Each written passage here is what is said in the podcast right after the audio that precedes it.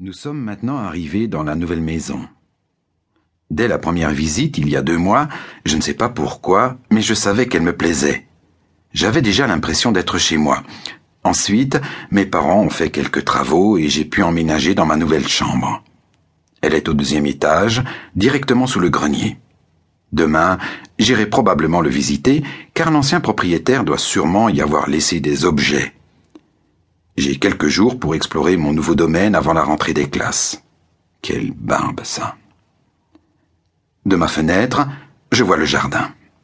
Il est grand, avec des arbres fruitiers et un puits.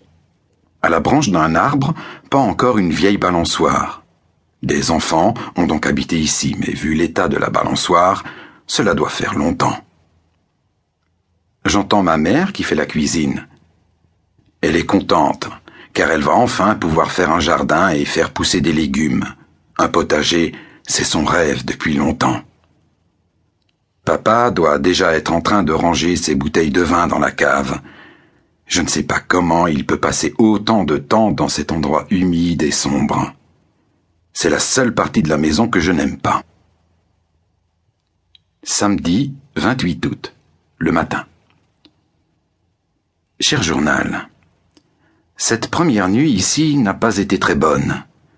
Je n'ai pas bien dormi. Maman a dit que c'était normal avec autant de changements, elle a cru que j'étais nerveuse. Mais non, je ne l'étais pas. Par contre, ce qui n'était pas normal, c'était le bruit que j'ai entendu au-dessus de ma tête toute la nuit. Et je ne rêvais pas. On aurait dit que c'était des bruits de pas, de tout petits pas. Il y a peut-être une fée ou un lutin qui vit au grenier. Je n'ose pas aller voir tout de suite et surtout toute seule. Papa veut y mettre les choses qui ne tiennent pas dans la cave.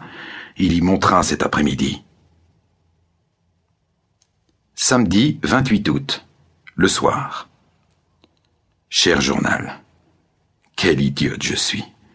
Oublie ce que j'ai dit sur les lutins et les fées. Heureusement que je n'ai rien dit à papa, sinon il m'aurait prise pour un bébé. Nous sommes donc allés au grenier cet après-midi. Il faut monter par une échelle. À l'intérieur, ça sent la poussière et il fait assez noir. Papa avait pris une lampe de poche. Il y a peu d'objets dans ce grenier. Papa est content parce qu'il a de la place pour ranger. J'ai tout de suite vu le grand coffre au fond, près de la poutre. Je me suis approché, mais je n'ai pas réussi à l'ouvrir. Il y avait un trou sur le côté. Papa a tapé dessus et la serrure a cassé. Quand on a ouvert, elle a sauté entre papa et moi. Ma fille de cette nuit était une fouine qui avait fait son nid dans la valise. À l'intérieur, il y a un peu de paille. Papa a dit que la fouine devait passer l'hiver au chaud et que c'était un animal nocturne. Nous avons aussi trouvé un vieil appareil photo. Il n'y avait plus de pellicule à l'intérieur, mais papa m'a montré comment il fonctionnait et je l'ai pris. Nous achèterons une pellicule lundi. Pour l'instant, je vais m'entraîner car j'aimerais bien photographier ma fée fouine. Dimanche 29 août. Cher journal. Quelle nuit. Ma petite fée a encore couru toute la nuit. Je sais bien maintenant que ce bruit n'est pas mystérieux, mais ça m'empêche quand même de dormir. Ce matin, j'ai décidé de monter seul au grenier avec mon appareil photo. J'ai mis un peu de temps à trouver ma fouine. Je l'ai entendue, mais je ne la voyais pas. C'était normal, elle courait sur les poutres au-dessus de ma tête. À un moment, elle n'a plus bougé.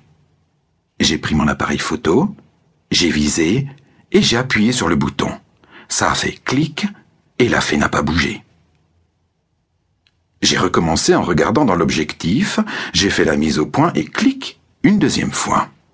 Quel dommage que je n'ai pas encore de pellicule. Je suis sûr que les photos seraient réussies. Quand on appuie, l'image disparaît pendant un court instant et on ne voit plus qu'un carré noir. La fouine est descendue près de sa malle et clic Une troisième photo. Mais cette fois, au moment du carré noir, j'ai cru apercevoir une autre image, un peu comme quand on ferme les yeux après avoir regardé une lampe pendant quelques secondes. C'était une forme floue que je n'arrivais pas à identifier, mais que j'avais l'impression de connaître.